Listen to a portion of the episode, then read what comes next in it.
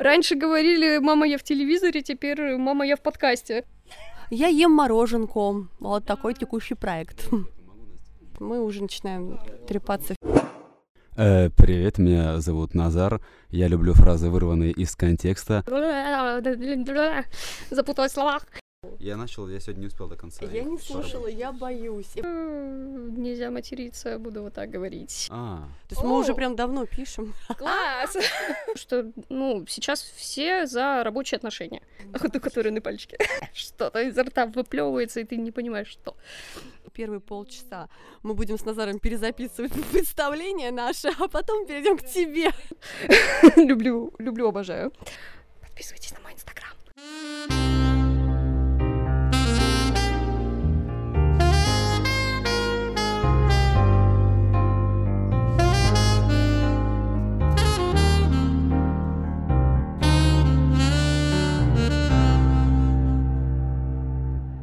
Всем привет!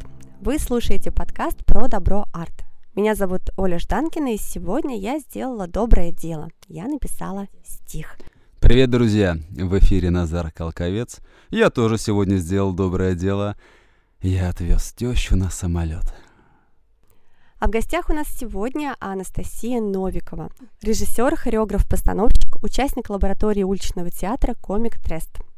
Из значимых спектаклей она отметила Елизавету Бам учебного театра на Маховой, где отвечала за световые решения спектакля. А, участвовала в качестве актрисы в пластическом перформансе «Рассказ о семи повешенных». Мы об этом обязательно поговорим. Режиссера Дэнни Деннис. Была куратором программы фестиваля молодых театральных деятелей Межсезонье Фест 20. А самое удивительное, что она является хореографом-постановщиком поэтических перформансов.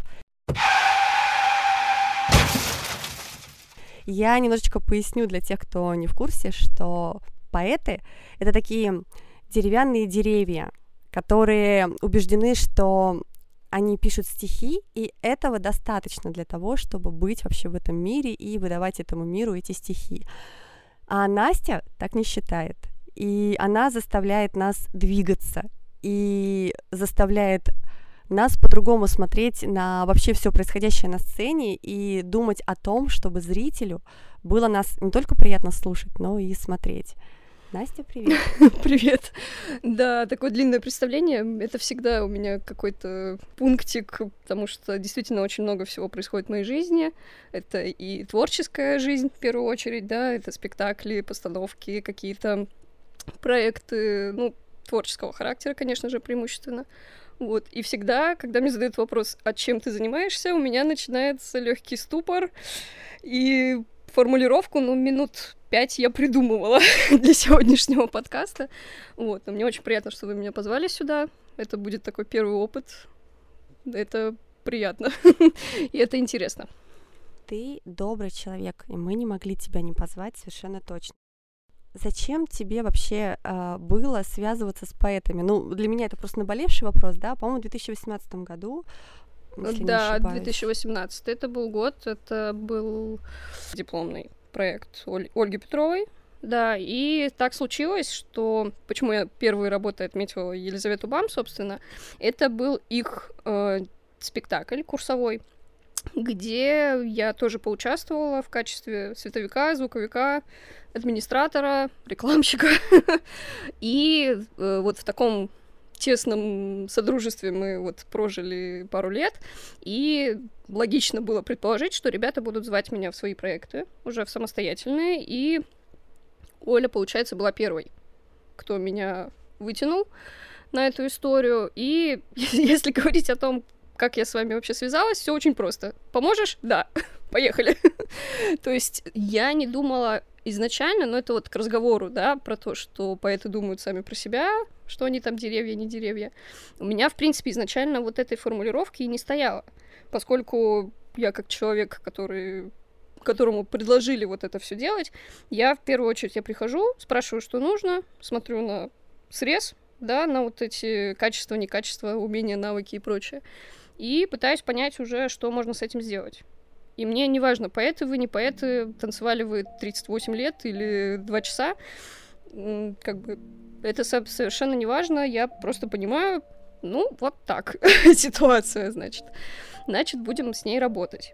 Поэтому то, что я добрый человек в этом плане, ну, а как по-другому? То есть я же не могу требовать с вас того, чем вы не обладаете. Это было бы глупо там, стоять с плеткой и говорить, поднимите ноги выше, выучите за 5 минут комбинацию на 3 минуты. Ну, это глупо и зачем? У меня просто другой метод работы, и я думаю, что он хорошо сработал. Потому что то, что получилось, ну, понятное дело, что мы, как люди, которые это делали, мы понимаем, что тут там вот так, тут не так. Но по зрительскому отклику зрителю вообще не важно.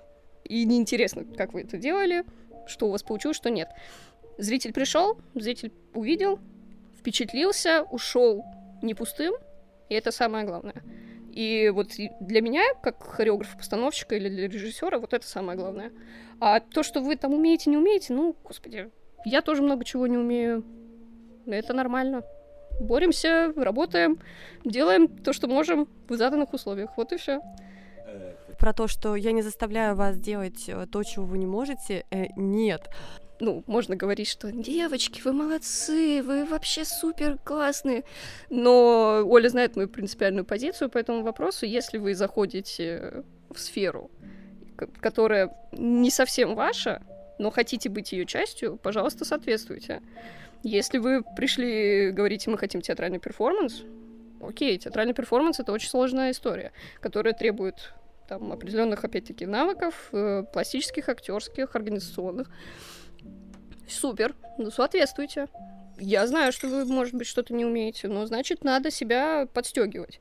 Да, надо работать, пытаться найти, что еще можно хватануть из каких-то историй.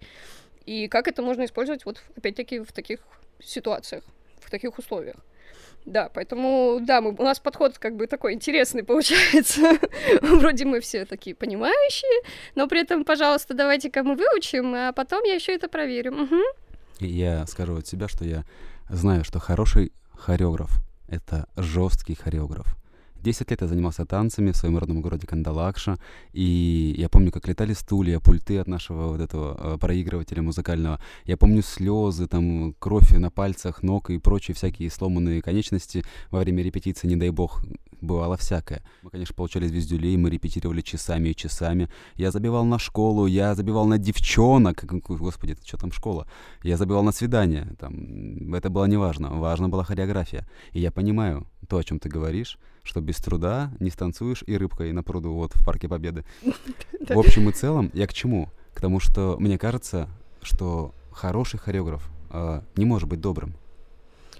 Ну, я бы сказала так, что э, это очень актуальный вопрос, поскольку сейчас, в принципе, вот есть такая проблема, не сколько даже в хореографии, сколько вообще в творческой сфере, вот э, как, каким должен быть вот тот самый руководитель создатель.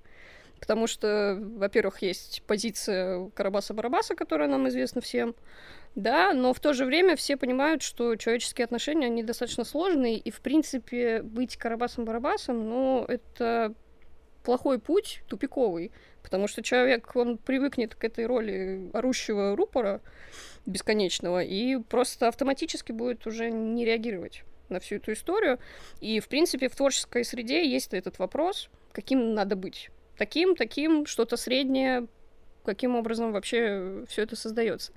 И в плане хореографии, да, у меня тоже есть различный опыт. Я занималась бальными танцами, там были я иногда вспоминаю, мне иногда плохо становится, когда все это подается через игру, там какое-нибудь упражнение, которое на выносливость, там условно на выбывание. Все это подается через игру, но по факту тебя 10 минут держат мышечном напряжении, а тебе всего там 7-8 лет, и как, как это скажется на организме? Ну, это как бы такой сложный вопрос. Но при этом это все подается через игру, через какое-то соревнование. Ты не задумываешься об этом, а впоследствии это, конечно, может влиять ну, в негатив. Э, и таких историй тоже очень много было там и в дальнейшем. Я там училась не понять сколько лет.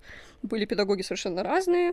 Опять-таки, балерины из Мариинского театра, которые там с указкой бегали, били под по стопам, были совершенно нормальные, можно поговорить, можно спокойно объяснить, да, все все понимают. И поэтому сейчас, ну, как мне кажется и как хотелось бы, все-таки есть небольшая тенденция к тому, чтобы быть все-таки умным и не, ну, как добрым, э, скажем так, добрым и справедливым, суровым и справедливым. То есть э, все-таки работать именно в здравом понимании того, что добиться ором, криком, каким-то наказанием, это все-таки бессмысленно. Потому что, ну, сейчас все за рабочие отношения. Мы друг друга слышим, друг друга понимаем, и вместе работаем на хороший результат. И эта тенденция, она, конечно, ну, будет долго идти, поскольку все равно в представлении есть вот эти штампы, что надо обязательно кричать, управлять, и по-другому никак. Но в процессе, я думаю, мы все-таки придем к тому вот именно к здравому вот этому творчеству, когда никто не хочет друг друга рушить внутри, а наоборот друг друга подстегивать, мотивировать, чтобы вместе дойти до конечного эффекта какого-то. Мне нравится, как ты э, ответила на мой вопрос за кавыкой, ведь на самом деле, ну, здесь не отношение добра хореографа, да, может сказываться, а, ну, учитывая то, как я задал вопрос, а именно качество преподавания и взаимоотношения могут быть добрыми с учениками, а вот, э, скажем так, тренировки все равно должны быть, ну, твердыми, да, какими-то жесткими и дис- дисциплинированными. И ты ведь, наверное, говоришь сейчас больше о людях уже студенческого возраста и старше. Не сказала бы. Есть э, и достаточно ну, как, как меня учили в месте, где я работала, я работала руководитель клубного формирования в культурно-досуговом центре. И у меня была э, танцевальная студия латиноамериканского танца, э, но контингент был э, элегантного возраста. Это так э, интересно называется. Э, Это 70 лет, правильно я понимаю? 55 плюс. А, ну, да, спасибо. элегантный возраст. То есть вот мне сама формулировка очень нравится. Красиво. Да, красиво. И, соответственно, даже в этом возрасте, э, ну, понятное дело, контингент очень разный, есть уже кто на пенсии, есть кто еще работает, но даже в этом возрасте я понимаю, что, ну, приходили и педагоги, и, там, те, которые тоже связаны с творчеством в той или иной степени, есть вот эти э, здравые мысли Мгм. хорошее. Вот, по поводу именно организационного процесса, да, э, я поняла, что я немножко, видимо, ушла в какие-то свои, может быть, желания, трепетания и прочее. По поводу организационного процесса, да, к сожалению, ну, без муштры не обойдешься. Ну, как ни крути. Но опять-таки, здесь есть разные методы работы. Я могу действительно там кричать «Пошли вот туда! Встали все! Точки! Пу-пу-пу!» Да? Вот э, в говорилку. А могу выбрать, ну, это чисто механика голоса и выработка в характере. Я могу сказать на определенной интонации, с определенным посылом, и меня все услышат.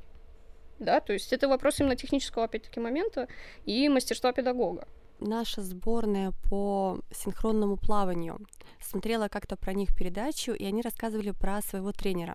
И женщина никогда в жизни не занималась на самом деле синхронным плаванием, тренер ненавидят своего тренера откровенно, и они об этом не стесняются говорить. А она не стесняется говорить, что ей абсолютно все равно. И там такая была интересная штука, что они говорят, она не понимает, что мы не можем этого сделать, потому что она не знает, можем мы это сделать или нет. И им приходится делать. И получается, вот вам результат, но они ненавидят ее как человека. Вообще, можно ли жить на таком разломе? Или действительно, мне очень понравилось то, что ты сказала про то, что нужно уходить, что тенденция другая. Мы говорим про нормальные отношения, про сотворчество, по сути. И в спорте, и в театре. Но мне кажется, что это возможно. А тебе? Я, я просто вспомнила свою, как э, на четвертом курсе я училась в спортивном вузе, и у нас ушла вся кафедра педагогов, а училась я на режиссуре спортивно-художественных праздников. И у нас ушла вся кафедра, и нас в спешном порядке пытались под шумок перевести на гимнастов, танцоров и вот такое все. И мы пошли, естественно, всем курсом к декану объяснять ситуацию, что, ну вот вы представляете себе, там, э, чуть-чуть мы связаны со спортом, да, но вот вы нам дадите эти дипломы. Мы же дураки, пойдем, естественно, там, гимнастику преподавать. Даже в дипломе-то написано тренер по избранному виду спорта, там, спортивная художественная гимнастика. Ну вот сломает там кто-то себе шею, там еще что-то. Ну, я скажу, вот в Лесгов-то меня научили, и что вы будете с этим делать? Да, то есть вот мне на самом деле удивительно, в принципе, что человек вот не связанный с этой сферой вообще оказался на этом месте, потому что очень много Нюансов. нюансов. Ну, Ну, для меня, да. результативно, пожалуйста. Да, но результативность, слушай, ну ты тут иногда бывает от противного. То есть я вопреки всему, ты мне не нравишься, но я вопреки всему понимаю вот этот груз ответственности, да, потому что действительно там синхронное плавание, там кучу лет они занимают только первое место, это уже бренд, скажем так, э, и спорта, и Р- России в принципе. То есть если ты там выйдешь куда-то и скажут художественная гимнастика, синхронное плавание, там хоккей, там фигурное катание. Ну, то есть есть вот какие-то категории, которые все скажут. Ну вот. И тут уже просто это вопрос именно осознанности, видимо, тех участниц сборной, которые, ну, опять-таки, это вот воспитывается спортом, вот это ощущение там стержня внутреннего, когда ты, вопреки всему, понимая вот эту ответственность, да, мне не нравится тренер, но я знаю, что я делаю то дело, которое важно не только мне, но и многим. Ви- Видимо, только так. Но мне вот действительно удивительно. У меня как раз возник вопрос, Настя, э, уже касательно тебя. Вот э, мне интересно, как ты к этому пришла. Это из детства, ну, тяга к такому виду э, творчества у тебя родилась? Или в более взрослом возрасте, подростковом? Из любви или из боли? Да, кстати, вот правильный вопрос. Хм. Ну, это хороший вопрос. Ну, вот, э, повторюсь, я в дет- с детства занималась бальными танцами, и так получилось, что я родом из маленького города в Ленинградской области, город Волхов, и как бы там, в принципе, в 90-е, начало 2000-х, ну, разброс, куда пойти, был не особо широкий. Были бальные танцы, были, естественно, какие-то народные, там что-то вот такое, и, может быть, еще что-то, не знаю. И мама отвела меня на бальные танцы просто потому, что она знала тренеров лично. Она работала в мэрии, и у них, в принципе, там были какие-то высокие даль- дальновидные планы на развитие кружка, вот, танцевальной студии. И она меня туда отдала, и так получилось, что моя карьера спортивная пошла на взлет. Но в бальных танцах есть коварный, самый коварный, наверное, пункт. Это э, в детстве именно. Это когда девочки опережают мальчиков По в росте. Да. И получилось так, что с партнером все было замечательно, все было отлично в плане и спорта, и отношений. Там мы ездили на соревнования почти каждую неделю. Но я начала его перерастать, и клуб э, взаимодействовал с петербургским клубом. Вот, и мне предложили там посмотреть партнера. И получилось, что я переехала. Сначала я полгода ездила на автобусах и электричках.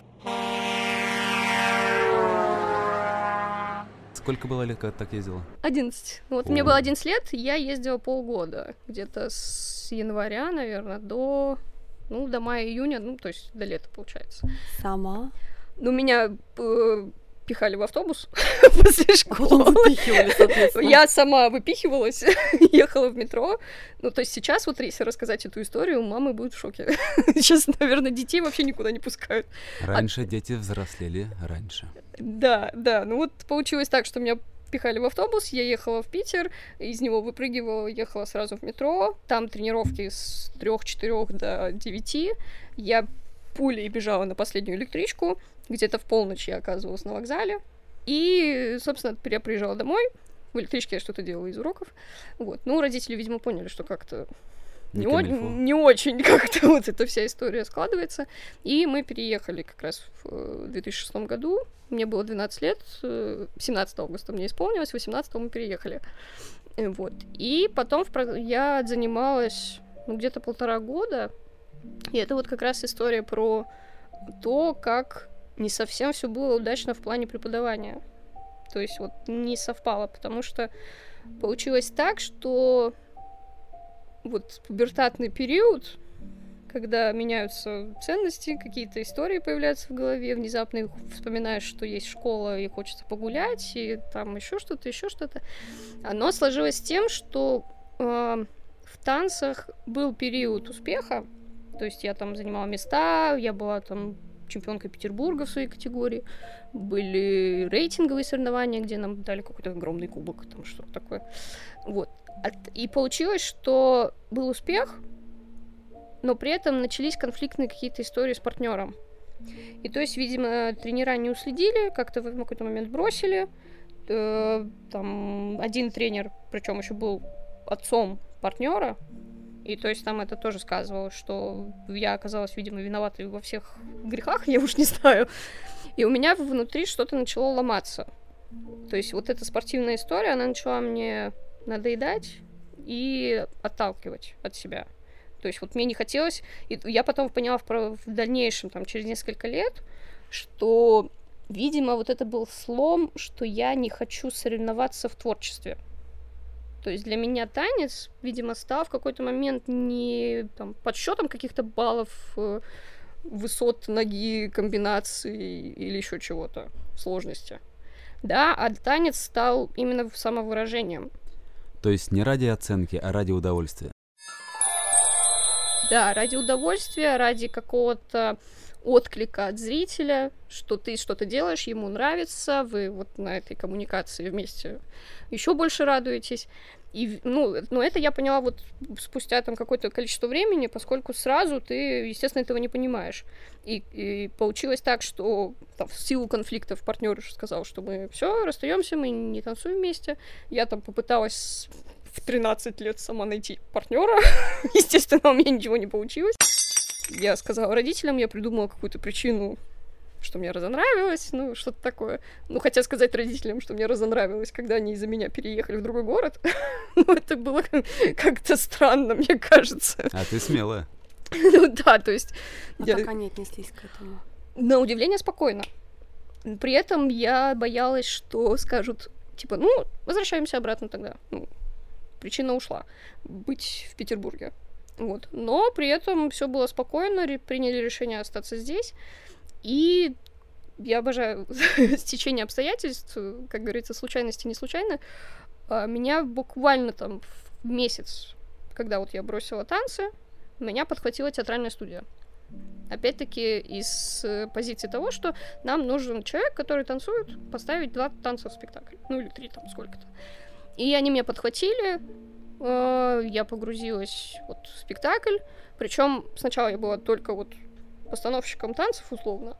А потом меня приметила педагог, которая это вела. Это была педагог по русскому литературе. Она просто интересовалась театром сама и ставила там такие серьезные вещи, там, Островского, Чехова, э, Гоголя, там, советскую драматургию. То есть она брала прям пласты такие мощные. Вот. И она меня как-то приметила, сказала, вот у нас есть маленькая роль, давай мы тебя попробуем. И меня сразу в роль, сразу все отметили. Э, и вот так закрутилась, завертелась. И то есть получилось, что я в этой форме, видимо, нашла на тот момент э, вот способ выразиться. То есть вот как-то зафиксировать свой опыт того, что я хочу творить не ради оценки, а ради вот самого факта творчества. И он как-то вот подхватился этой театральной студией. Плюс еще меня заметила э, завуч по внеклассной работе, и она позвала меня делать э, школьные праздники. То есть вот всякие дни учителя, Новый год, там для первоклассников эти всякие бешеные елочки с медведями, лисами и прочим. Э, вот. И всю эту историю. И то есть получилось так, что, как говорится, меня подхватило и привело вот в ту историю, которая вот должна была случиться. И, а соответственно, это все повлияло вот на дальнейшую историю. Я сделал вывод что уже в возрасте 13-14 лет, да, а, ты определил свое будущее как э, ивент-хореограф, вот я бы так это назвал. Учитывая, что у тебя там были э, дети, постановки, да, какие-то там театральные вот и прочее, вот это прям очень похоже, мне кажется. Ну да, ивент-хореограф Первый раз такая формулировка интересная. Ну, ну, а это есть такое, или ты придумал? Только что Нет, придумал. это нет, это что-то придуманное. Да, но по сути ивент-хореограф это вот режиссер э, театрализованных представлений и праздников если официально. Но это уже с дипломом, а в 13 лет это был ивент-хореограф. Ивент-хореограф, да. Вот, ну да, вот как-то получилось, что, ну, я не знаю, в 13 прям это в 13, Видимо, понятно, понятное дело, что в 13-14 оценить все, что происходит в твоей жизни, ну, затруднительно. Да, это и в 30 затруднительно. Да, не то, что, не то, что даже дальше там, да. То есть, как бы это все пошло, видимо, в каком-то потоке неосознанном. То есть сейчас, да, я там, вот я говорю, что вот историю с бальными танцами я оценила, да, на лет уже так в 23, 24, то есть это вот прошел очень большой период, и я что-то вот вспомнила, и, или, или меня кто-то спросил про бальные танцы, ну, что-то вот так это случилось, и я поняла, что, ага, да вот оно, ничего себе, Хорошо, зафиксируем. вот, поэтому эти осознания, они, конечно, интересные, когда вот это все так происходит, и ты сидишь и думаешь, угу, хорошо, хорошо, хорошая жизнь у меня пошла, хорошо. а я вообще думаю про то, что э, жизнь, она такая интересная штука. Когда ты находишься в гармонии с собой, а, в какой-то правильной вот в этой энергетике, да, от тебя энергетика правильно идет, то жизнь складывается правильно. Вот ты правильно сказала про всякие случайные неслучайности, неслучайные случайности. Тебя начинает а, нести по тому течению, по которому и должно, потому что тебе комфортно, тебе классно, ты усиливаешь своей вот этой внутренним своим вот этим состоянием а, вокруг вот эту атмосферу и идешь именно туда, где тебе хорошо, потому что складывается впечатление, что ты танцуешь всю жизнь от тебя исходит этот свет, ты, когда идешь, вот ты сегодня вошла, я сказала, что ты как будто танцуешь, потому что сначала появилась ножка такая, немножко а, носочек вперед, потом так а, дальше дальше появилась Настя, и она такая оп и втанцевала как бы в в дверь в дверь прекрасно, это в дверь я втанцовываю, а ты в дверной проем, да. У тебя э, мне кажется, в жизни все складывается как-то правильно, и вот как раз через вот то самое добро.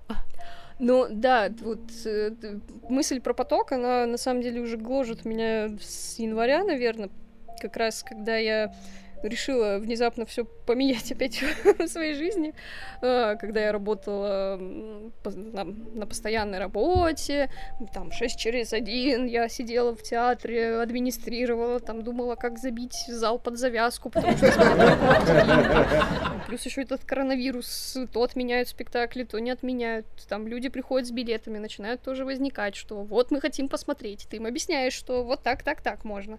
Ну и вот этот весь круговорот, и в какой-то момент он тоже вот, видимо, как нарыв вскипел, лопнул, и я поняла, что все, вот, все, все, все, все, спасибо, до свидания, договор закончился, я пошла. вот. И как раз э, у меня тоже был страх такой, э, а куда? То есть до этого казалось, что нужно обязательно, ну, как все говорят, да, если ты уходишь, найти куда. То есть ситуация интересная в стране, никто не знает, что будет дальше, сейчас никто не знает, что будет сейчас. И вот так вот уходить в никуда, но это определенный риск. То есть ты должен быть внутри как-то об- объяснить себе, почему ты вот решил бросить все и уйти.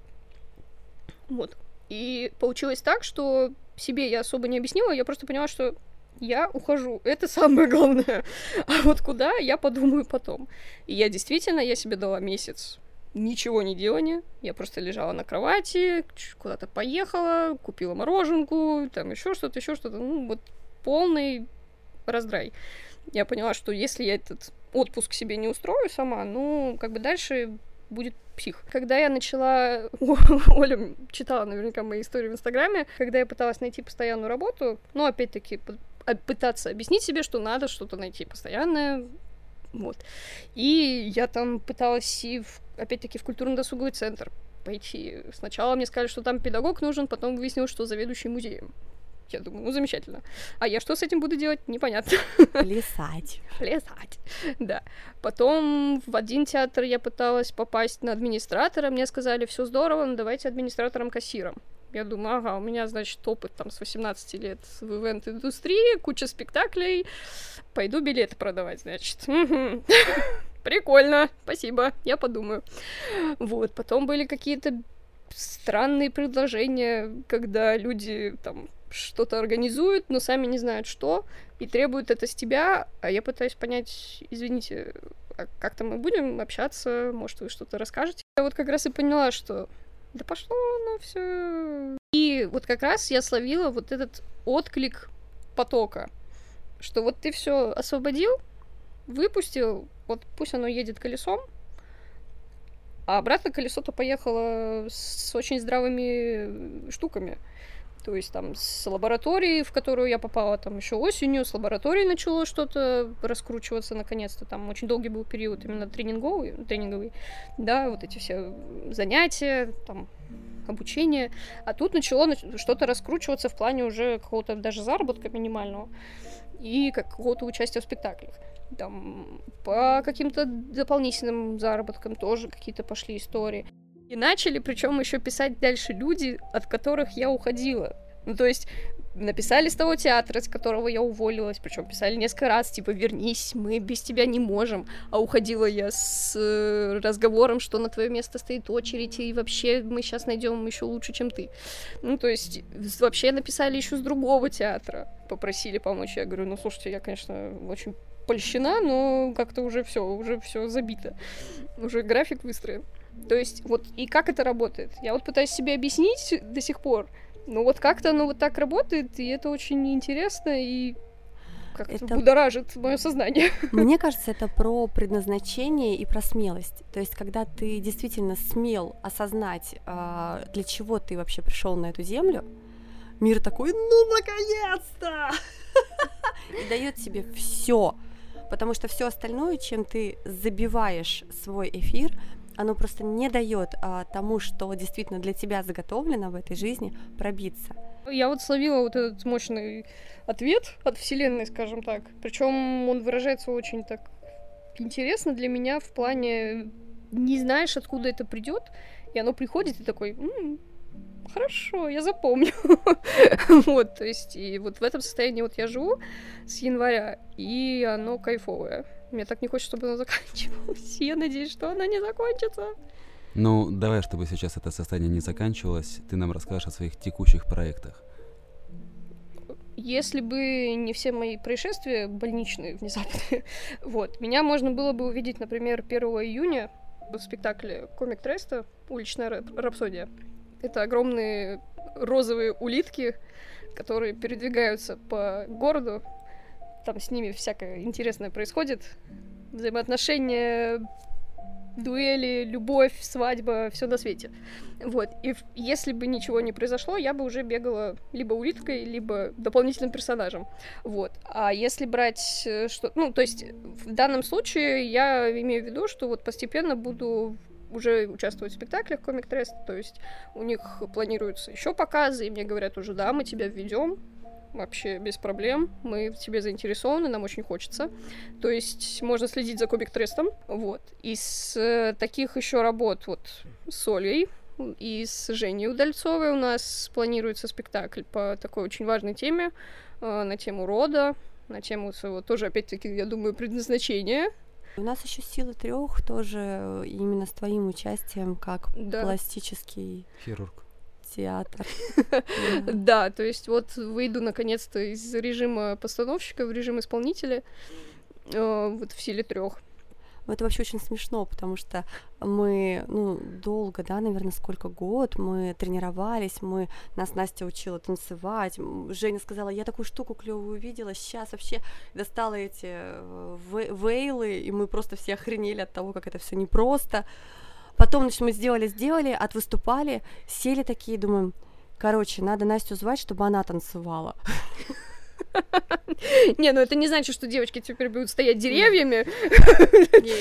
Нет, весь этот опыт мы как бы должны пустить дело, конечно же, да. Но мы подумали, это же клево, сила трех, сила а, музыки, слова и движения. У меня вопрос. А ты работала с режиссером Дэнни Деннис. Да, Дэнни Дания. Деннис. Из Дании, да. А, верно. Мне очень интересно по э, менталитету добра, вот если есть такое понятие, если нет, мы его изобретем. Э, сильно ли отличается подход режиссерский иностранного режиссера от нашего? То есть есть наша вот эта школа, про которую мы поговорили, а есть другая. У тебя есть опыт взаимодействия, какой он?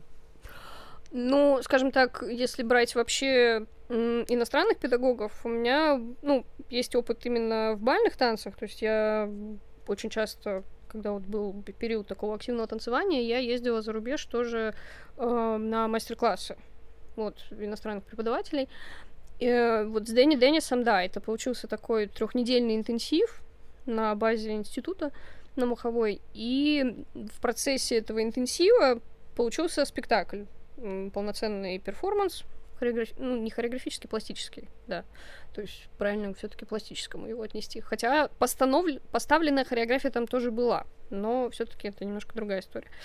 И для меня, например, это был такой интересный опыт, когда ты на, на таком длительном времени коммуницируешь, во-первых, на иностранном языке, а я на тот момент, ну, такая, hello, я там по и поеду куда-то там э, за рубеж, я разберусь, я там даже про себя расскажу, потому что у меня там э, в институте в одном у меня был очень сильный преподаватель по английскому, которая вот все, все знания, которые у меня были, она попыталась сколыхнуть, и у нее это получилось, действительно, у меня там хотя бы есть там какие-то заготовки на случай там рассказать про себя, рассказать про театр, рассказать еще что-то. Вот. Но в, общении у меня получается история, что все понимаю, ничего сказать не могу. вот. А тут три недели ты общаешься с педагогом, естественно, он не будет с собой каждый день таскать переводчика, хотя там был э, драматург, который с ним сотрудничал, и он иногда приходил, переводил. Но по факту, естественно, ты один на один, и получилось так по сюжету, что э, у меня персонаж и еще одной девочки э, у нас у единственных был текст на русском. Монолог, монологи у нас были. Вот. И получилось так, что мы работали вместе, а у нее вообще нулевой уровень языка. И у нас, естественно, очень много было отдельной работы. В общем, мы с этой девочкой, которая с нулевым уровнем английского, я там окей, okay, let's go, как говорится. А, мы, получается, очень много общались именно втроем. Вот, потому что ребята, они, у них было самостоятельное задание, и понятное дело, что они нам помогали, там было двое ребят, которых вообще на лету прям общались и все такое прочее. Вот, но когда мы оставались втроем, это, конечно, было интересно. Очень. Попытки русско-датского коннекта на английском языке. Вот, но при этом, а, вот, если говорить про метод работы, в чем он был для меня, например, примечателен. Но понимаешь, в чем дело? Тут опять-таки не скажешь про всех, да, то есть э, в Европе, я так подозреваю, тоже э, куча педагогов, у которых там сам решает, как он ведет свою работу. Но здесь очень был интересный метод работы в плане создания вот этого перформанса, а, когда на первом этапе 90%, ну вот у него процентная такая система, то есть 90% создаешь ты сам, 10% он может корректировать что-то там какую-то дать водную, либо дать методику, но 90% создаешь ты. Второй этап это уже 50 на 50, когда уже вы в непосредственном контакте всю, все то, что вы наработали в начале, начинаете уже активно делать и фиксировать. И третий этап это 90-10, но в его сторону. Когда он уже встает на позицию режиссера и очень четко начинает все регулировать. При этом, ну, сказать прям, чтобы он тоже был каким-то карабасом-барабасом, что-то мы часто сегодня его вспоминаем, кричал, там еще что-то, еще что-то, ну, сложно. Понятное дело, что были, может быть, какие-то всплески, когда там, ну, либо тупое непонимание, либо там еще по каким-то причинам, потому что мы работали над русским текстом, а он читал датский перевод. Плюс еще у него был английский. И понятное дело, что всю вот эту специфику, во-первых, Леонида Андреева языковую, во-вторых, специфику про что написан текст, а это там про революционеров, которых ведут на смертную казнь ну, объяснить, то есть, понятное дело, что он изучал, причем он э, нам скидывал статьи англ- англоязычных источников, то есть там очень э, за рубежом, как я поняла, очень интересуются вот такой литературой, именно на эту тематику историческую, то есть э, Андреева там прям тоже изучают, вот именно в плане вот этих революционных настроений, и как вот люди жили вот в эту историю, как они пытались вот с революцией вот с этой все провернуть. И почему вот ты заинтересовался э, Дэнни Деннис вот именно этим произведением? Он в свое время участвовал, по-моему, в проекте на тему терактов. То есть э, пытались собрать несколько актеров со всего мира, э, информацию, ну вот, и взять какие-то вот важные ну, как, как важные, господи, тоже нашла себе термин. Ну, вот собрать э, какие-то вот точки, именно теракты, которые наиболее так, знаковые. знаковые, да, вот оказали влияние на человека и на вот общество в плане вот а как реагировать, а вот угу. как дальше жить. И вот э, тоже вспоминали как раз-таки вот российскую историю, э, потому что и у, у Леонида Андреева, почему он его взял, там как раз вот описывается, как готовился теракт uh-huh. на генерала, там сюжет. Но вовремя их поймали, начали судить, и вот э, эти террористы, они каждый в своих мыслях то есть его отношение к тому, что их поймали, его отношение к тому, что у них не получилось, его отношение к тому, что сейчас они на смертную казнь пойдут. Э, вот, люди там совершенно разные. Там, получается, группа пять террористов и два персонажа. Один цыган, который там воровал, и второй вот мой персонаж эстонец, который убил хозяйку и хозяина. Сейчас вообще фантастика. А, русские, русские террористы а, ставит да, датский а, режиссер перевод на английский язык, она играет эстонца. Тебе этот подход а, близок? Вот этот именно режиссерский, я имею в виду подход. Он для меня близок, и, в принципе, вот моя мастерская, мой педагог, которому, с которым собственно, я провела, ну, не 6 лет, он к нам пришел на четвертом курсе. А моя, скажем так, кафедра, наверное, эстрадная. Вот, мы, в принципе, идем как раз-таки от артиста. То mm-hmm. есть э, в чем отличие коренной эстрады от драматического театра, да? В драматическом режиссер все-таки главенствует в плане концепции. То есть он делает разборы актерские, выдает их там актерам для дальнейшей самостоятельной работы. Там очень сложная этюдная работа, когда в разработке ты ищешь вот эти детальки, э, персонажи, детальки истории, их вклиниваешь, обрабатываешь там вот эту всю историю. Вот. Так серьезно опять говорила и все сбросила. А, классный. Классный режиссер. Актер. Актриса, да. Воображуля. Вот. А в эстраде как раз-таки наоборот. Перв... Первое место занимает артист и его умения и навыки. То есть поешь супер, танцуешь, молодец, колесо, фокусы. И дальше, когда режиссер эстрад, вот именно эстрадного какого-то представления приходит, для него важно вот наполнение артиста и то, как он придумает э, то, что можно сделать. Понятное дело, что он тоже даст потом вот эти водные, да, и объединит это все в какую-то структуру. Вот, но при этом артист как раз будет все-таки на первом месте потому что это вот такой жанр искусства. Да, тот, тот же uh-huh. там, вокальный, инструментальный, танцевальный, да. И, соответственно, вот такой подход 90, 50 на 50 и 90, 10 в другую сторону. В принципе, для меня он, наоборот, как бы такой получается, ближе для меня. Комфортнее. Да, комфортный, вот исходя из того, как мы, как нас учили работать и как мы привыкли работать. Вот. Главный вопрос. Что для тебя добро? Тот вопрос, на который я не готовилась.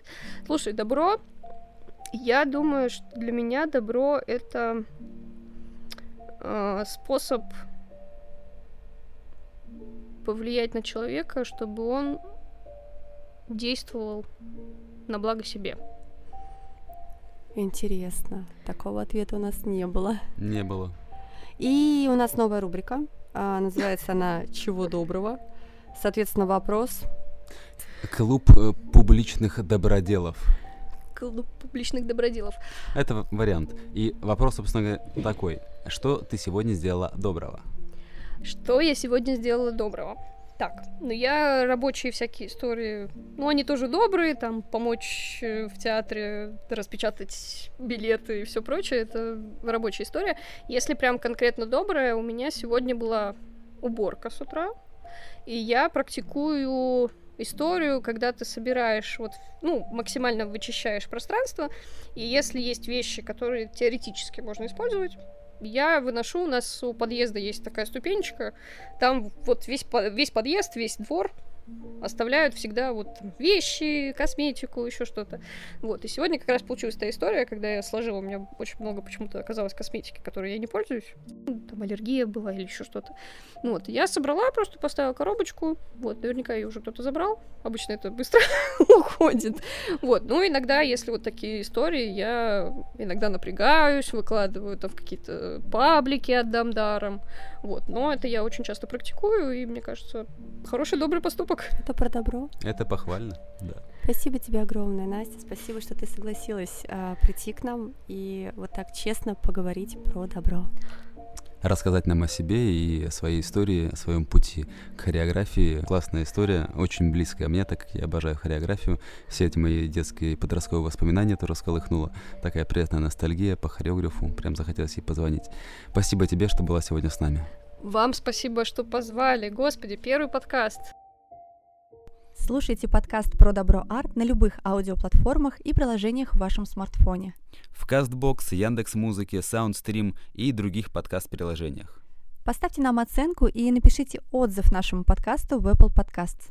Пишите комментарии, делитесь добрыми историями и предлагайте новых участников для подкаста. Благодарим за содействие студию подкастов «Мир Далат». А в нашей группе в ВК вы можете поддержать проект финансово в разделе «Донат» на подкаст. С вами были Назар Колковец и Ольга Жданкина.